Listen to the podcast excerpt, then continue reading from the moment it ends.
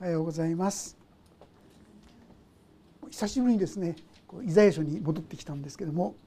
調べてみますと11月の最初からずっとですねイザヤ書から離れていたんですね。ですから内容がですねもう皆さんちょっとこう遠くなっちゃってるんじゃないかなとそう思うんですけどもイザヤ書の47章で前回ご一緒に学ばせていただいたことは何かって言いますとそれはバビロンの町がですね滅ぼされたというところ。バビロンというのは当時考えられないほどですねすごい国すごい町だったんですよね。城壁がですね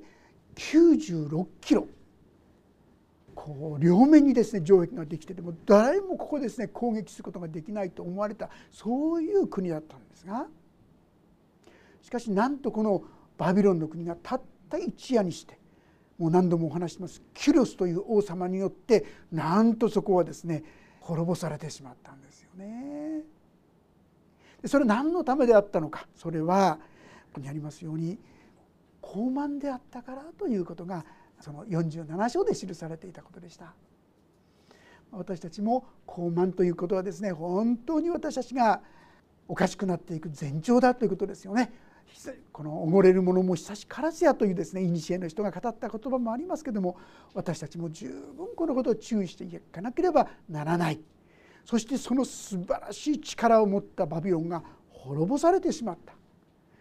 そのことが予言されていたわけですが今日のこの48章は今度またイスラエルのために戻ってきて命ずるメッセージであるわけでありますが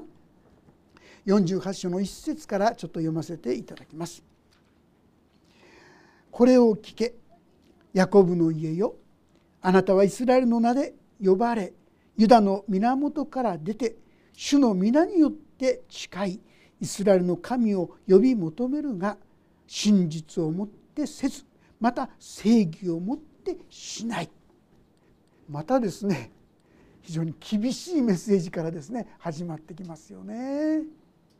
バビロンの国が滅ぼされる。ああよかったよかったなと思ったらいやあなた方も気をつけなければならないよ。まあ、これイスラエルのことそれは私たち自身に当てはめることができるかなと思います。ね信仰のしもべということができるかと思います。でこれについてまず「これを聞け」これは「シャマー」っていう言葉なので「聞け」シャマーイスラエルアドナイオヒミエロヘハってこう言うそうですけどね、まあ、そういう言葉でですねイスラエルのこの教えが語られているわけなんですがその中で「ヤコブの家よ」ヤコブという言葉を皆さん聞くとどういうイメージを思い出しますか？旧約聖書のアブラハムの子供イサクの子供ですけども子供は2人いましたねヤコブとエソウですよねこの2人がいたわけです。でこのヤコブはこのどういう意味かヤコブって意味はかかとをつかむものっていう意味なんですよね。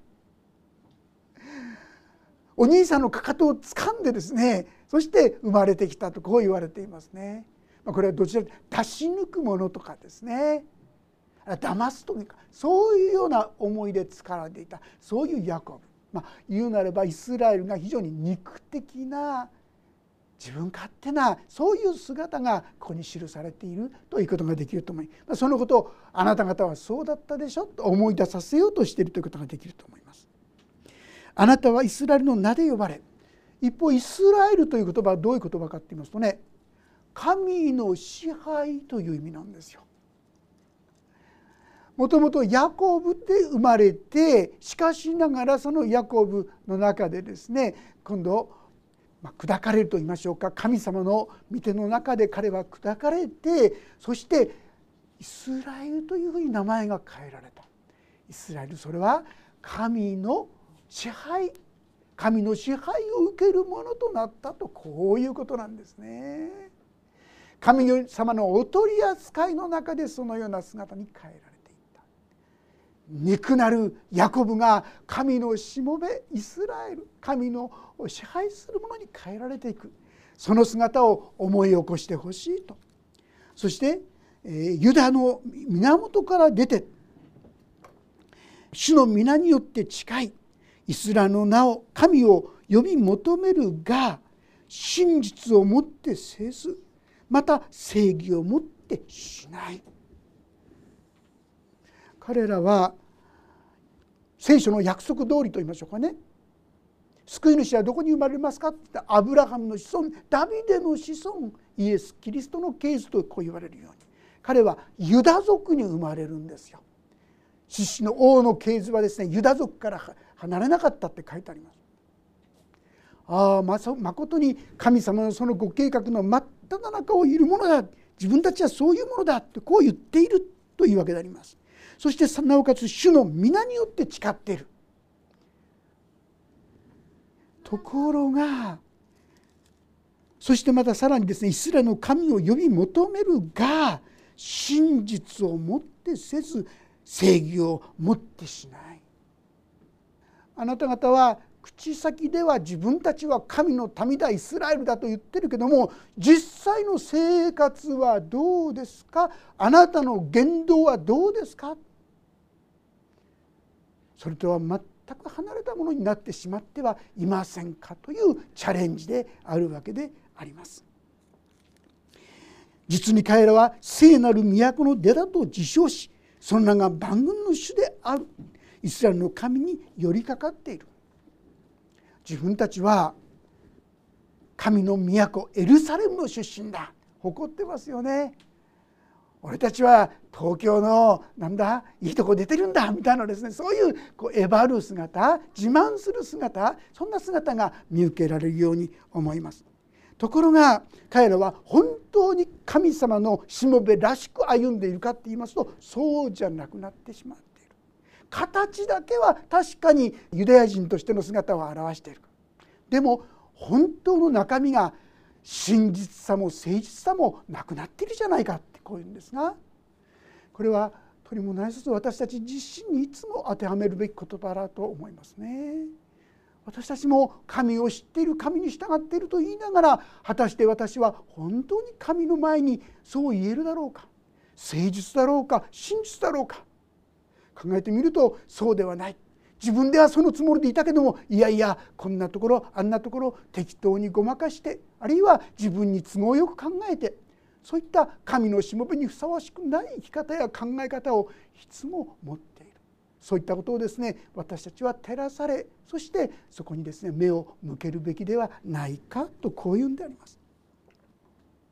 神様は私たちが正直なもの誠実なものとなることを願ってくださっているんですね。開かなくて結構ですけども三箇所の6章というところにですね語られた言葉がこんな言葉があります。ちょっと読ませていただきます。6章の8節。主はあなたに告げられた。人よ何が良いことなのか。主があなたに何を求めておられるのかを。それはただ公正を行い誠実を愛しへりくだってあなたの神と共に歩むことではないか。なんか立派なことをする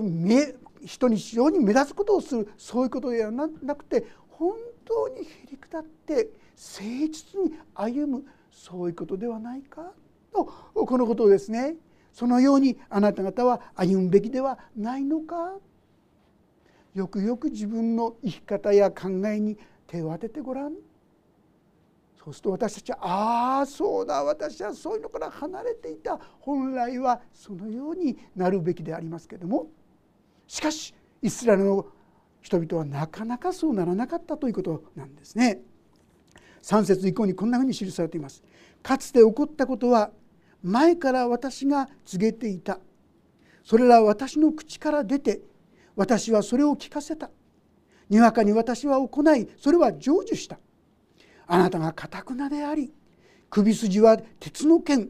額は聖堂だと知っているので私はかねてからあなたに告げまだ起こらないうちに聞かせたのだ。私の偶像がこれをしたとか私の彫像やいた像がこれを命じたとかあなたが言わないようにするためだ。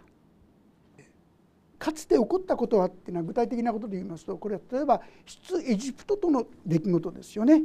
彼らが神様に導かれて出エジプトをしてきたわけですがその時に神様はすごいことをしてくださいましたよね。でもいつもあるのは前もってこのようにする前もってこのようにするそのことを語りました。実は何回かにわたった読んだところで偶像はですねちゃんとこれから起きることを前もって言ってごらんとチャレンジしてますよね。これによって本物かどうかが分かるっていうわけです。まあ、今でもいろんな予言とか占いとか言われてるものがありますがよくよく調べてみると外れてばっかりなんですね皆さんご存知ですか？ある有名なその当たる人っていうのを調べたそうですがその人の言ったことを全部調べてみると当たってるのは 2%3% ずれてるんですほとんど。でも神様が言うことはその通りあこれは確かに神様が語られそして神様がなさってることなんだなということを認めざるを得ないからなんです。ところが今ここでですね言い表しているのは何かあなた方は、まあ、すごい表現してますねあなた方はかたくなで首筋は鉄の剣すごいですね皆さん。これぐらい私たちはかたくなだって言うんですよ。鉄でできてるって。鉄でできてるとどうなりますか？曲がらないないんですよ。ごめんなさいってこれができないんですよ。やろうとしても曲が曲がらないわけですよね。自分が悪かったと言えないですよ。あるいはですね額は正道だと知っている。硬いんですね。なかなか自分の過ちやそういったものを認めようとし私たちは表面はどうであれ深いところではそのような硬いものを持っているというのがそれを私は知っているよっていうんです。知っているからあなた方が自分勝手に解釈して自分勝手にそれを好きなようにそれをですね変えてしまってこれは私の力がやったんだとかね。これはあの人がやったんだとか。特に偶像。誠の神様がしたんだというところに栄光を期さないものになってしまってはいないかとこういうでそうなってそうなることを知っているから私は前もってこうしてあなた方に語っているんだというのであります。まあ、ちょうどですね今日私、まあ、この「かたくな」って言いましょうか「かたくな」であり首筋は鉄の剣ってありますが今日私が、まあ、デボーションで読んだ箇所の箇所がですねルカの福音書の4章の中にある言葉だったんですけどもルカの4章で何書いてあったかって言いますとイエス様が生まれたナザレの町でですね街道でメッセージをすることが記されてましたそれまではあのカペナウムという町にいてそのカペナウムの町で素晴らしい奇跡とかすごいことをやったんですよ。そして今度はですねこのナザレの町に来てイエス様が生まれ育ったナザレの町に来てそしてお話をしたらちょうどですねその時に渡された聖書の箇所は「私の上に神の霊がある」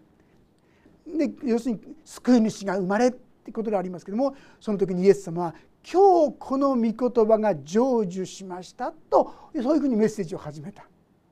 で最初みんなですね「うわ」っつってそれを喜んで受け入れてたんです。ところがあなた方はカペナウムで不思議ないろんな奇跡を行ったようにここでもやってほしいとそう願っているようだが預言者は故郷では尊敬されないんだと言っていろいろ語り始めたら途端にですねこのナザレの人々の表情が変わるんですよ。今まで喜んでイエス様の言葉にある意味で聞いてた驚きながらその恵みの言葉に驚いていたって書いてあります。まあ、肝心なのは信じたとは書いてないんですね驚いたと書いてあるんですがところがイエス様が彼らにとって都合が悪いことあなた方がかたくなじゃないのかっていうようなことをですねちらっと言い始めたらどうでしたでしょうか突然表現して「そんなやつは追い出せ!」っつってですね村から追い出してそして崖から突き落とそうとさえしたって言うんですよ。今まで私たちの村から救い主が生まれたとかいろいろ言ってたんですけども自分たちに都合が悪いことを言い始めたら途端に表現してこのイエス様を殺そうとする姿に変わっていくんですよ。これがまさしく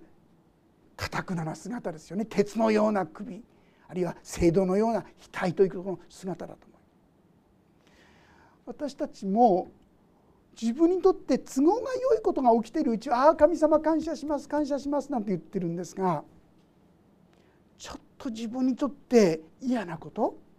責められることやですね都合が悪いことがこう示され始めるとあるいはそういうことが起こり始めますともう途端にですねこんな神様なんかもう信じてるの嫌だと言ってですね平気で厳しを返してしまうそういうところが私たちにもあるんじゃないかなとこう思う。まさしくナザレの人たちはそうだったんです。ナザレの人たちは表面的には「ああイエス様」って言って一見するとですね受け入れているように見えながら一旦彼らが気に入らないことをお話し真理を語り始めますと途端にこれに対して非常な反抗心を持ってついにはイエス様を亡き者にしようとすらするこれが私たちの姿だ私の中にはそのような醜い神に反抗するそういう心がある。そのことを私は知っているので、まあ、例えば神いろんな素晴らしいことをしたとしてもこれは私の力が成した成したんだって言ってみたりこれは私が信じているあの神様が助けてくれたんだとかですね勝手なことを言って誠の神様に栄光を期さなくなる。このことを私は知っているのでそういうことが起こらないようにこれが誠に神様だけがしたことなんだということが分かるために今特別なことを起こそうとしているそのことを語るわけであります。6節あなたは聞いた。さあこれらすべてを見よ。あなた方は告げ知らせないのか。私は今から新しいことをあなたの知らない秘め事をあなたに聞かせるとこう言うんですね。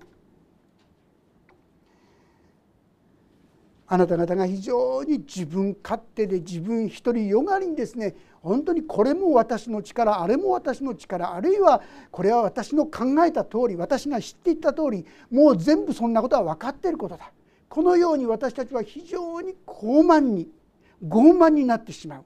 そういうことがあるからそういうことがないように今悲鳴事をあなた方に伝えるんだって言うんで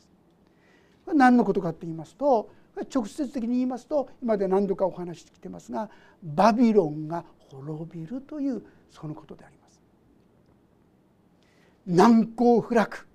いまだに世界の七不思議と言われている素晴らしいですね文明を築き上げていたこのバビロンが滅ぼされるそれもたった一日にしてあのクロスをキロス王によって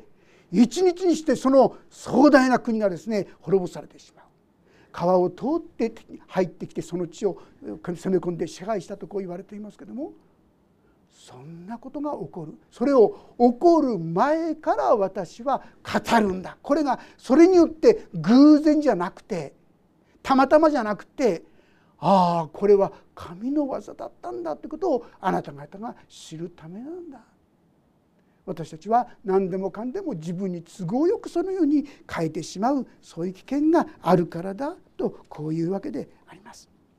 実はこのイスラエルの民はですねバビロンに捕囚されてからしばらく経っていくうちに最初のうち彼らはですねもしかしたら誠の神様を拝もう誠の神様だけを頼りにしようと思ってたかもしれません。でもいつの間にか彼らはそのバビロンに慣れ親しんでしまってそしてバビロンの偶像にも慣れ親しむようになってそして時にはそういったものにも頼るようになってしまっていたようですね。このことを指摘してるんです。あなた方は神のしもべたちだと言ってるけども本当に神に信頼しているのか？それとも神じゃないものに頼っているのか？偶像に頼っているんじゃないか？まあ私たちは別にもうクリスチャンになったから偶像に頼ることないんですって思うかもしれませんが本当でしょうかね？偶像って何かって言いますと私たちの中で神より大切なものはこれ全部偶像ですよ。神よりそっちの方を優先にするならこれが私たちのそれぞれの偶像なんです。ある人にとっては名誉がある人にとってはプライドがある人にとってはお金がある人にとっては力があらゆるものが私たちの中で偶像となっているじゃないでしょうかね。自分を誇るものになってしまっているんじゃないでしょうかね。これは全て偶像だよとこう言うんですね。だからこそ私はこれは全部神の技がなさってるんだ。そのことを知らせるために今言ったこのバビロンが滅びるなんてこと。それだけじゃないですね。なんとこのバビロンを滅ぼしたキロス王がイスラエルのために神殿を建て直す。お金も出して建て直す。そんなことありえないことじゃないですか。そのありえないことを行うんだよって言ってくださってそして歴史上にそのことを起こしていってくださった。ああこの神こそ本当に本当に生ける神なんだというと彼らが知るためだとこういうわけであります。7節それは今創造された。ずっと前からではない。今日まであなたはこれを聞いたこともない。ああ私は知っていたとあなたが言わないようにするためだ。あなたは聞いたこともなく知っていたこともない。ずっと前からあなたの耳は開かれていなかった。私はあなたが必ず裏切ることを母の胎にいる時から背く者と呼ばれていたことを私は知っていたからだ。彼らは神様に栄光を期するんではなくて自分に栄光を期するものとなってしまう。でもねここで慰めになるのはね神はそのことを知っていたって書いてあるんです皆さん。私たちがそういうものであることを知っていたっていうんです。知っていてなおかつこの救いの御業をなさっているってことなんですよ。普通だったら知ってたらもうこんなやつを認めるわけにいかないこんなやつはもうダメだっつって一刀両断に切り捨てられるのが普通でありますがバビロンについては一刀両断に切り捨てられてしまうんですね。ところが神のために対してはそうではないんです。私たちのかたくなさや傲慢さすぐに偶像に頼るものこういうことを知っていながら神は私たちを救ってくださる。まあ、あのこのことはですねイスラエルの民がそのエジプトから出てきた時ありましたそして彼らが航海を分けてですね出てきたわけですがその時に神様に呼ばれて山に神の山に登りましたね。40日4時間モーゼがですね神の前に静まった時人々はど何をしたか覚えてますか？40日間も見えなくなってしまった。モーゼが今まで導いてくれたらモーゼが見えなくなってしまったら私たちのために神様を作ってくれってせがむんですよね。モーゼのお兄さんアロンにそれで人々は金の金を集めて金で金の子牛を作るんですよ。そうしてこれが神だってこう言うんですよ。神様があの10回決してはならないとしてはならないと言った最初にやった私の他何者も神としてはならない神を作ってはならないと言われたこの罪を犯すようになる。彼らがものすごい神様の恵みと祝福をいただきながらこの神を捨てて自分で神を作っていくというような愚かな行動をとったわけでありますがこれは彼らだけのことではないこれは私たちもそうだということなんですね。私たちも本当に気をつけてなければいつの間にかあっという間に偶像を求めるものあるいは偶像に頼るもの。本当に神様に頼ればいいのに神でないものを頼りとしようとする。お金や名誉や地位やですね人やいろんな組織やいろんな神でないものを頼りとろうとしてしまう。彼らにそのことを警告したわけであります。しかしながらそういう彼らに9節の言葉を読みますが私の名のために怒りを遅らせ私の栄誉のためにそれを抑えて私はあなたを立ち滅ぼさなかった。先ほど言いましたようにバビロンははっきり言いましてイスラエルもよっぽど立派な強い国だったのにこれは立ち滅ぼされてしまったんです。ところがイスラエルは立ち滅ぼされないでもう一度あのキリストによって救い出されてそして神殿を再建するというようなそういう技を示されたんですね。そしてこのことはこれは直接の出来事のことでありますが先のことで言うならば実は世の終わりのまさしくイエス・キリストの救いを指し示していたという思いますね。神がご自分の尊い一度も罪を犯してないこの自分の子供を下してその子供に私の罪の責めを全部負わせてそうして信じる者たちを救い出す許すそんなこと誰が考えるかってことですよ。人の頭では絶対に思いつかないことこれが神の技なんですよ。ですから本当に神の言葉だと受け取る人にとっては本当にすごいことだ本当に感謝のことだとこれを受け取ることができるんですがそのように神の言葉を受け取ってない人にとってはこれは愚かしいことなんです。第一コリント一章とに書いてありますが十字架の言葉は滅びる者にとっては愚かである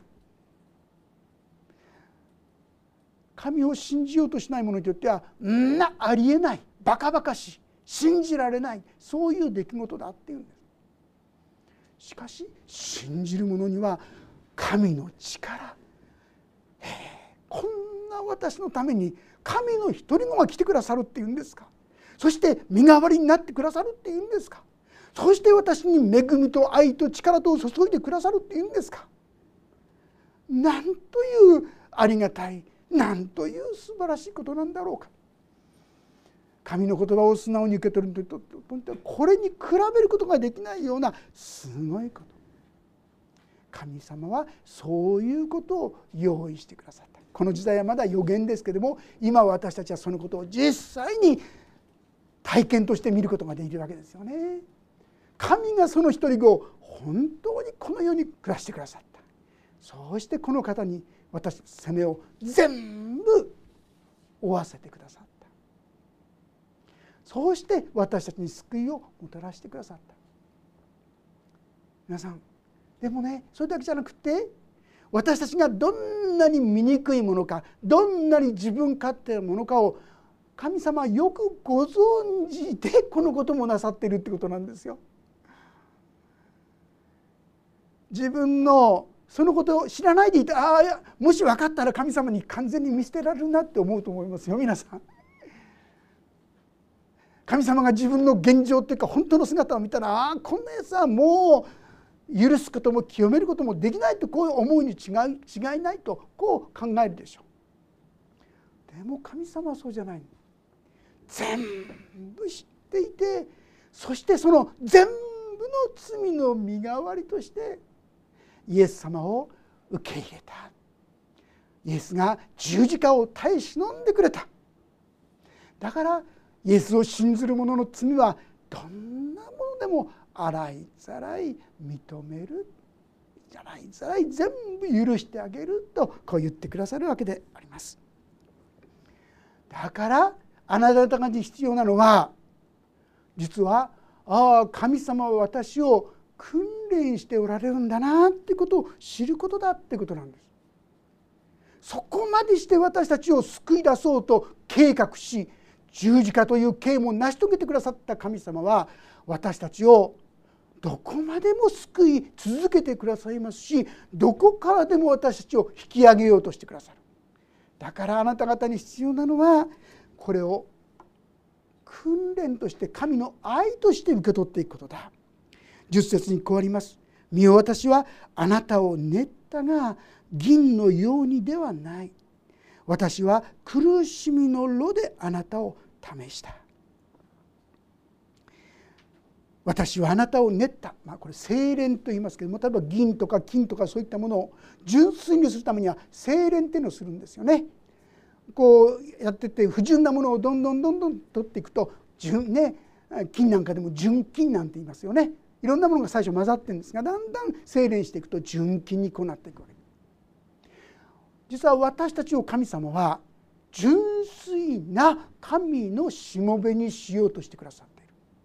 最初の段階18章の一節からの段階ではあんた方は私の名前使ってるけどその内容はどうかねってこう厳しい言葉があるわけでしょ。そんだけ誠実ですか真実に歩んでますか？正直私を考えるとそうだよな。違うよな。でも神様はそういう私たちをだんだんだんだん純化していく。そのためにそれは何どのようにしてかって言いますとそれは苦しみの炉だっていうんです。私たちが出会うさまざまな苦しみというのは私たちの信仰が神の子としての資質が純化されていくためなんだよって言うんです。だから私たちはそういった出来事をああこれは神様の訓練なんだな。先ほどちょっとお話しましたようにまだ訓練を受けてない時はですね自分が嬉しいことやって「ああ感謝感謝感謝」でもちょっと嫌なことえ？突然目を向き出してですね。反抗し始めるかもしれません。でもだんだんだんだん訓練を受けてくるとああそうかこれも神様の訓練か。だんだんといろんな苦しみや困難も受け止めることができるようになってくる。受け止めることができるようになってくる頃にはだんだんだんだん私たちは純化された主のしもべに変えられていく。だからある意味において私が出会う苦しみや困難というのはとっても大切な意味を持っているということなんですね。私がうわーってこう出会うのをですねああ私が純粋じゃないんだなってことを知らせるためにそのことをなさってるんですよ。自分では私たちはねそんな悪い人間だと思ってないんですよ。でもいろんな出来事を通してうわーっていう時に無性に腹が立ってきたりですね反抗心が出てきたりですね神をもう神を無視するようなそんな言動や思いが強くなってそれによってああ私の中には本当にそういう醜い心罪と言いますよね。これがあったんだな。何もない時には結構いい人かなと思ってたけどもいやいやあの人と出会うとですねどうも私の心はもうざわざわしてすぐにイライラしてですねそうなってしまう。それは私の中にある本当の姿を見せてくださってるだけなんです。じゃあどうしたらいいんですか？その時には。いつもそうですがもし私たちが自分の罪を言い表すならああ私は本当にあの人がもう嫌いなんですとかですね。私の心をザーザーするんです。これが私の本当の姿だったんですねって実に自分の中の欠けたるところを正直に認めていくってことなんです。告白するっていうのは認めるって意味なんですが告白する認めるなら次の言葉神は真実で正しい方ですからその罪を許し全ての罪から私たちを清めてくださる第一ヨハネ一章9節の言葉ですよ。問題はそのいろんな出来事を通してこう引き出されてきたと言いましょうか。その自分の中の醜い心。あの人があんなこと言うから私もイライラするんだよ。その人のせいにしますよね。そうじゃないんです。私の中にイライラの原因があるんです。自分はもっと言うならイライラする人間だって言えたら幸いなんですね。何がなくてもすぐにイライラする人間だと認められるようになっていったらいいんですね。旧約聖書のレビ記の中に面白い表現があるんですね。まあ、サラートって今訳されて前は雷病って訳された言葉ですが雷病がですね体の一部にできたらその人は汚れたものとなる。で人々に汚れたもの汚れたものと言わなきゃいけないって言うんです。ところがこの雷病がサラートがですね全身に現れたらばその人は清いって言うんです皆さん。え？って思いませんか？一部できたら汚れているのに全身になったら清い要するに自分自身が罪があるっていう存在じゃなくて私は罪そのものだわもう表も裏も中身も本当に罪の塊だともし思えたらその人は清いってことなんです。もう嘘偽りなく私は本当に醜い自分勝手な子に表されたように首筋は鉄の剣額は聖堂そのものですとこう言えたらば神様はあなたは清いって言うんです。そうして私たちをそこから解放してってくださるこういうんですよ。問題はですねなかなかそこまで認めてないんですよね。多くの人は多分クリスチャンになったんだよな自分が罪があるってことは認めてると思うんです。でもね罪があるけど罪人っていうとちょっと抵抗ある方ももしかしたらいいと思うんです。そうじゃないんです皆さん。クリスチャンが罪を犯すのはなぜか。それは、ね、罪人だからなんですよ。だから人に妬んだり恨んだり裁いたりするのはある意味で自分の本性が出てきてるだけなんです。しまった間違ったって思うかもしれませんが私たちの本当の姿はそのように醜く汚れて汚いんですよ。これを正直に知る認めることができるとあ私は本当に罪人そのものなんだなって認めることができたらその人は清くなっていくんです砕かれていくっていうことですね先ほど教会のですね応接室に絵がかかってるんですねヤコブがこう、まあ、見つかりとあるいはイエス様じゃないかとも言われていますが戦った姿なんですがその時に彼はヤコブという中から神の支配されるする者イスラエルに名前が変わったんですがそこに途中にあったのは自分とのその神との戦いで自分が本当に強情なものであるということを彼は知らされてたんですね。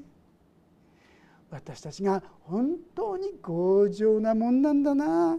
私の首はなかなかごめんなさいの首が下げられないんですよ。私が忘れなかったって言えないんですよね。プライドやいろんなものが絡むそれによって私たちは神の恵みに預かれなくなってしまって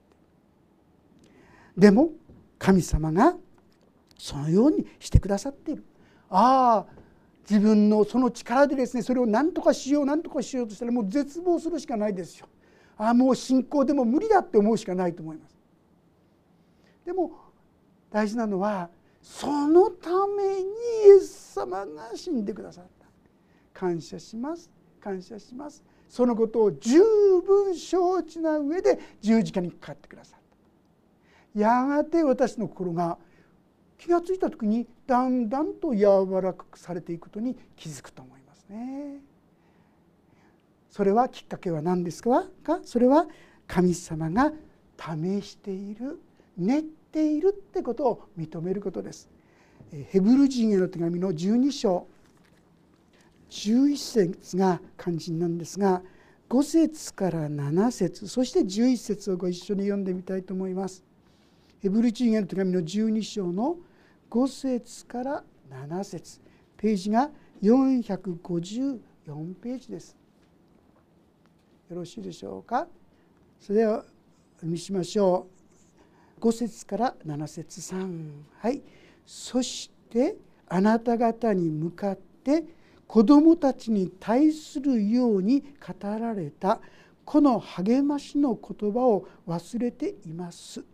我が子よ主の訓練を軽んじてはならない。主に叱られて気落ちしてはならない。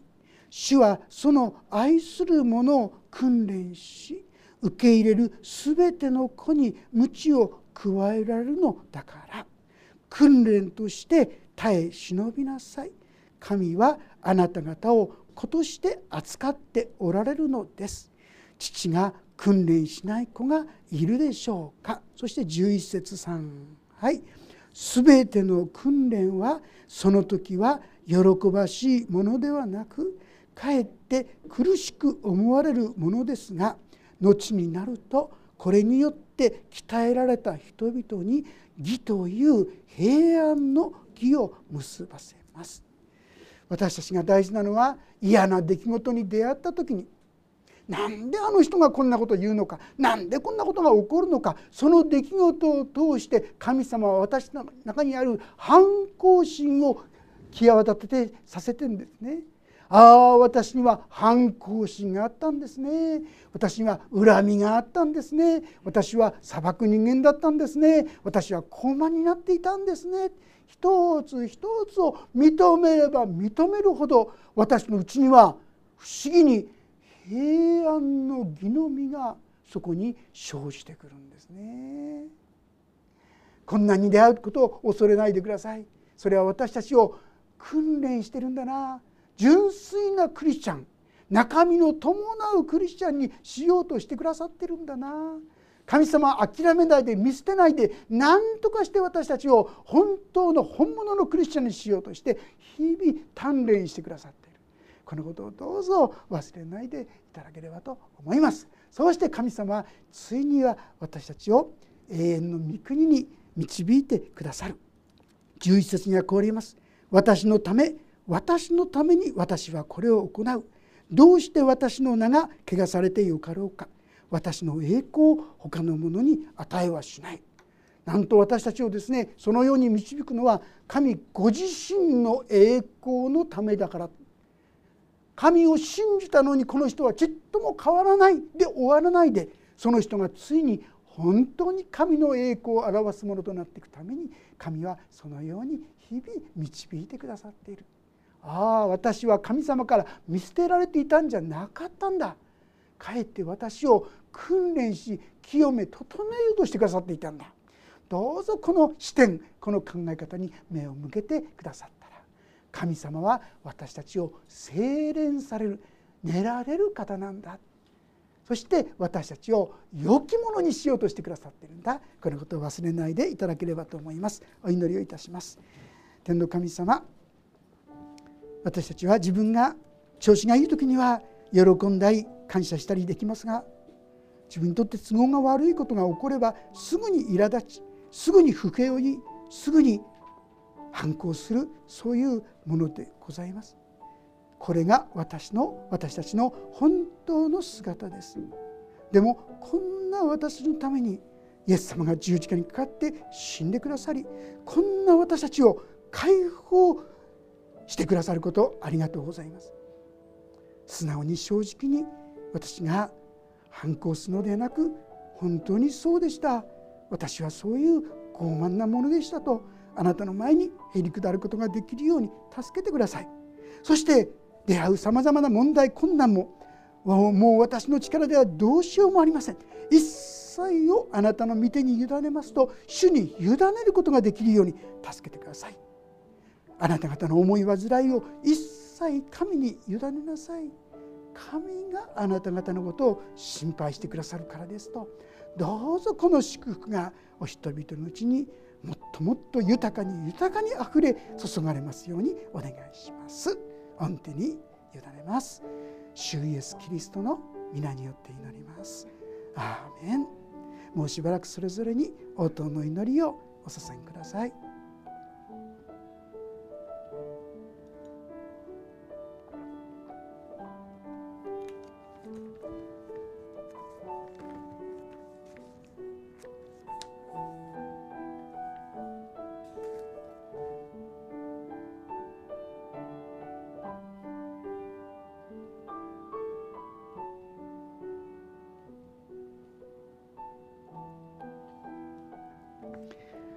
ス・キリストの皆によって祈ります。アーメン